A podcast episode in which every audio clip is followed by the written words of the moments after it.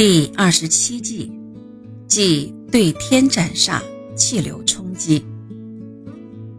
所谓天斩煞，是指两幢高楼大厦之间的一条狭窄空隙，因为仿如用刀从半空斩成两半，因此称之为天斩煞。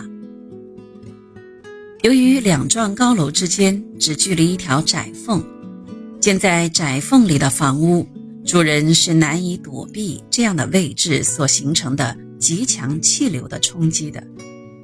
在气流上夹道的风最硬，而且风速也快，远远超过人体的血流速度，所以这种带有凶险的风，使人的身体根本无法承受。好的住宅应该正对着平缓开阔的明堂，风是和煦的，有利于避风。